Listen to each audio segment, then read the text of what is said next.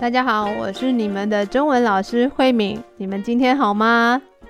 最近我去菜市场买菜的时候，常常会碰到一个问题，就是菜市场的老板常常跟我说楚州话。楚州话是什么呢？楚州话就是当地的一种方言。因为现在我住在中国的淮安，淮安大部分的人都会说楚州话。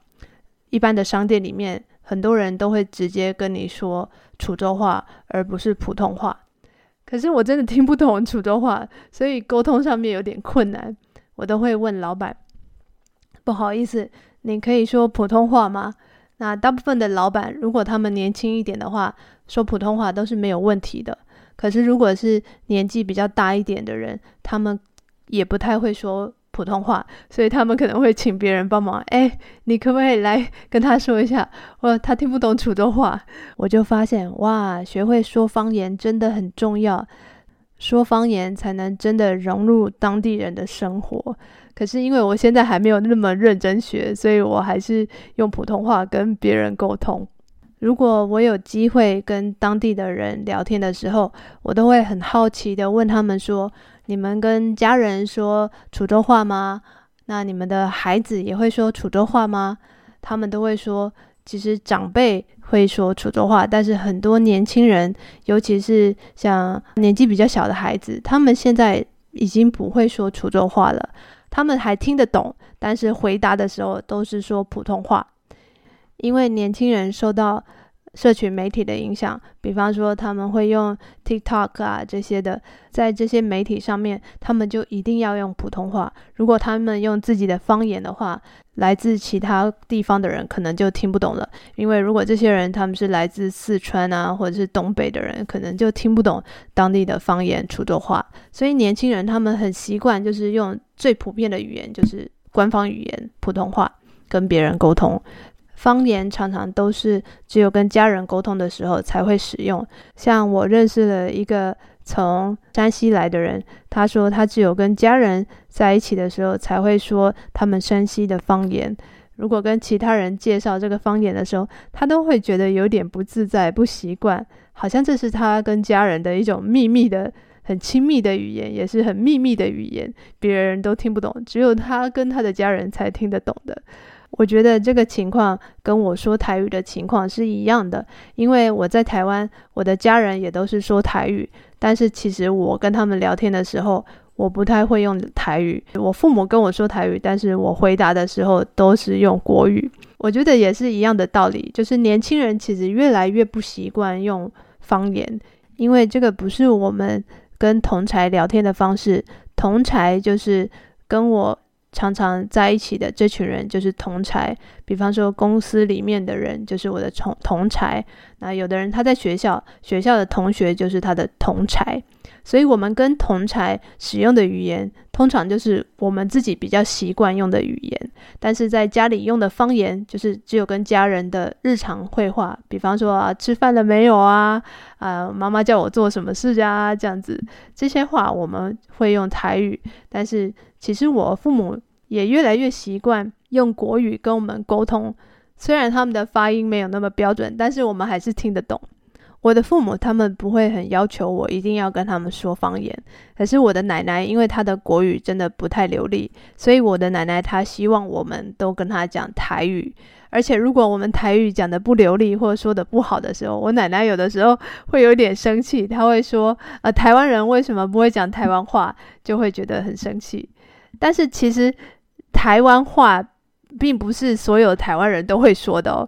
虽然台湾话是台湾最普遍的方言，大概有百分之八十以上的人都会说台湾话，但是台湾还有其他的方言，比方说客家话，还有原住民语，这个人数是少很多。像客家话大概只有百分之五的人，那原住民更少了，可能只有百分之一的人会说原住民语。所以其实。台湾的方言还是有很多种的，不是只有台语一种。台语虽然是在台湾最多人使用的一种方言，但是台语在台湾经历过一个非常特别的时间，就是国民党来台湾以后，他们主要的官方语言，他们希望是国语。这样子对政府来说比较容易管理，人民之间的沟通也会比较方便。在一九四五年、一九四六年左右，国民党刚来台湾的时候，他们就很积极的推动国语政策。这个意思就是，他们希望大部分的人民都可以使用国语，不管是在学校啊，或是政府的单位啊，或是在媒体上面，都只能用国语。这样的国语政策呢，就导致我们对台语有一些很奇怪的印象。比方说，我们觉得像是在政府工作、在学校啊，或是在媒体上面，都是国语说得非常标准的人，支持诗日这样的发音都很标准的人，才可以在呃电视上说话啊。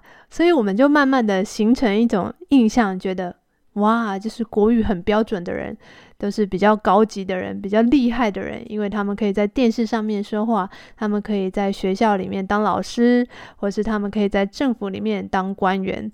我们就慢慢的开始形成这种印象，觉得说国语的人都是比较厉害的人，比较高级的知识分子，好像他们受的教育程度也比较高。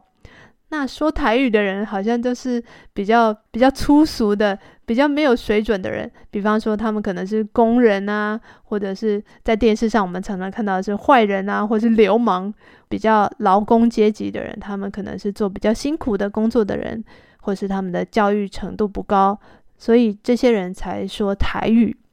可是我小时候就是因为受到这个媒体的影响。自也是自然而然的觉得，哇，说国语的人真的比较厉害，说台语好像比较不入流的感觉，比较没有水准的感觉，所以我也是很自然而然的就觉得跟同学说话啊，就是要说很标准的国语，而且说很标准的国语，好像感觉真的比较厉害一点。像有的同学，他们可能从小就是跟家人说台语，那他们到学校的时候，其实还不习惯说国语，所以他们的国语发音会有一点不标准，尤其像是支吃诗日啊，比方说我要吃饭，我要吃饭，应该是我要吃饭，或者是啊老师他给我打，那应该是老师他打我。那国语的语法跟台语的语法有的时候也会不太一样。如果听到有些人他们的国语发音不太标准的时候，我们可能就会认为他的教育程度不太高，或者是他的社会地位没有那么高。我觉得这是一个蛮可怕的影响，因为好像这个语言就决定了你的身份。我还不认识你这个人，可是因为我听到你用的语言，我就会认为你是什么样的人。我觉得我们对台语的这种刻板印象真的蛮可怕的。可是这个也是我长大以后才慢慢发现的，原来语言对一个人的影响有这么大。随着时代的改变，那我们的政府对语言的政策也有一些改变了。国民党政府他们推行的国语政策呢，大概是一九四六年到一九九三年这段时间，哇，也差不多有五十年的时间。这五十年的时间，真的对台湾人使用方言的习惯有很大的改变，还有让台湾人对台语的印象有很大的改变。现在世界的趋势呢，慢慢的改变了。我们以前都会希望说啊，我们可以用一个统一的语言，比方说大家都说英文啊，或是大家都说官方语言啊，这样子沟通比较方便。可是我们渐渐的发现，每一个国家都有自己独特的文化，那语言就是文化很重要的一个部分。所以现在越来越多的国家都很努力要去保存自己国家的特殊的文化，那方言也是特殊文化里面的一种。台湾呢，也在一九九三年左右开始慢慢的推行，像是在学校或是在媒体上，或是在政府，我们不会严格的禁止大家说台语，大家都可以自由的使用自己习惯的母语，只要可以沟通就好了。如果你会说台语，对方也会说台语，那当然可以用台语沟通。那如果对方只会说国语的话，那大家就会尽量使用一个。每个人都听得懂的语言来沟通，我觉得说起来真的非常惭愧，因为我的家人都会说台语，但是我自己的台语真的说的很差。我觉得我也是受到那个时候的想法的影响，觉得会说国语是比较厉害的人的感觉，所以我小时候也很努力的让自己发音很标准。其实这种发音很标准的人，有些人就觉得蛮讨厌的，觉得很做作、很假掰。假掰的意思就是很装模作样。可是那时候我觉得，嗯，我就是很想要让自己发音很标准，然后可以参加演讲比赛的那种很讨厌的同学。那时候我心里也有那种。讲台语好像是不太有水准的感觉，所以我都不太想讲台语。可是现在时代已经改变了，已经没有这样的想法了。但是已经来不及了，因为我在一个学习语言很精华的年代，我很努力的把国语学好，说的很标准。可是我已经错过把台语学好的精华的时间了。我认为最精华的时间就是跟家人在一起，可以很自然的用那个语言来沟通，是学的最快的时候。因为我现在已经长大了，跟家人住的时间非常少，那我们聊天的的时间也非常少，可能是呃一个一个月一次啊，见面的时候才会用。台语聊天，而且我也不会用台语回答他们，所以我真的已经错过学习台语的那个时间了。现在再回头要来学台语，也会觉得有点奇怪，有点尴尬，因为我父母会觉得啊，你说国语我们听得懂就好了，为什么你还要故意用台语来跟我们说话呢？反而他们也觉得不习惯，也会觉得很不自在。你说台语也说得不流利，那你干脆说中文就好了，我们都听得懂。所以现在已经变成这种不可逆的现象，就是回不去了。我已经没有办法回到过去，像小时候学台语这样子。现在我的台语就是这么差，而且以后应该只会更差。我觉得台语是一个非常活泼、非常生动的语言，因为它就是一般人的生活里面会用的话，所以它有很多生活的一种表现，是很有生命力的。而且你会看到一些中文里面常常会有一些，比方说我们年轻人会说一些“母汤母汤母汤”，就是不要这样，不要这样，你母汤啦。这可是这个语言用台语讲起来就好有感觉，可是用中文说起来就是啊，你不要这样。可以翻译，但是那个感觉是没有办法翻译过来的。我觉得这是语言它很特别的地方。我们也许可以找到意思相近的字来翻译，但是那个感觉是没有办法被翻译的。像我妈妈，她常常跟我讲的台语啊，大家会说什么？哦，你卖寡拿给小金，寡拿给小金，就是说拿着一个篮子，好像假装要去庙里面拜拜。可是其实你可能不是要去庙里面，你可能是要去别的地方。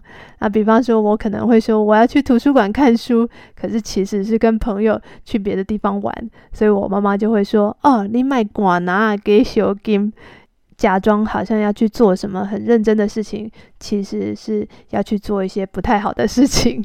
所以我觉得每一个语言都有他自己很活泼的表达方式，是其他的语言没有办法代替的。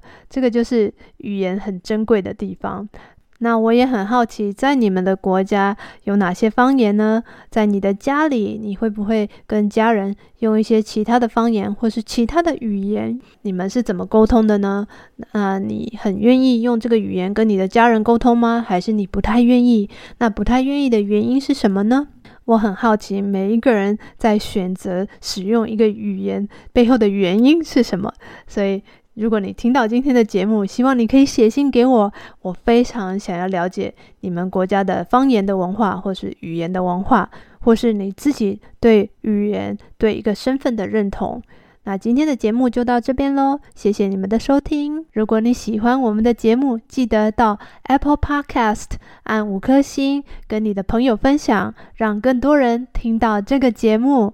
如果你想上中文课的话，也可以在我的 Instagram 留言给我，我很希望在课堂里面看到你们，跟你们讨论更多有意思的话题哦。我们下次见，拜拜。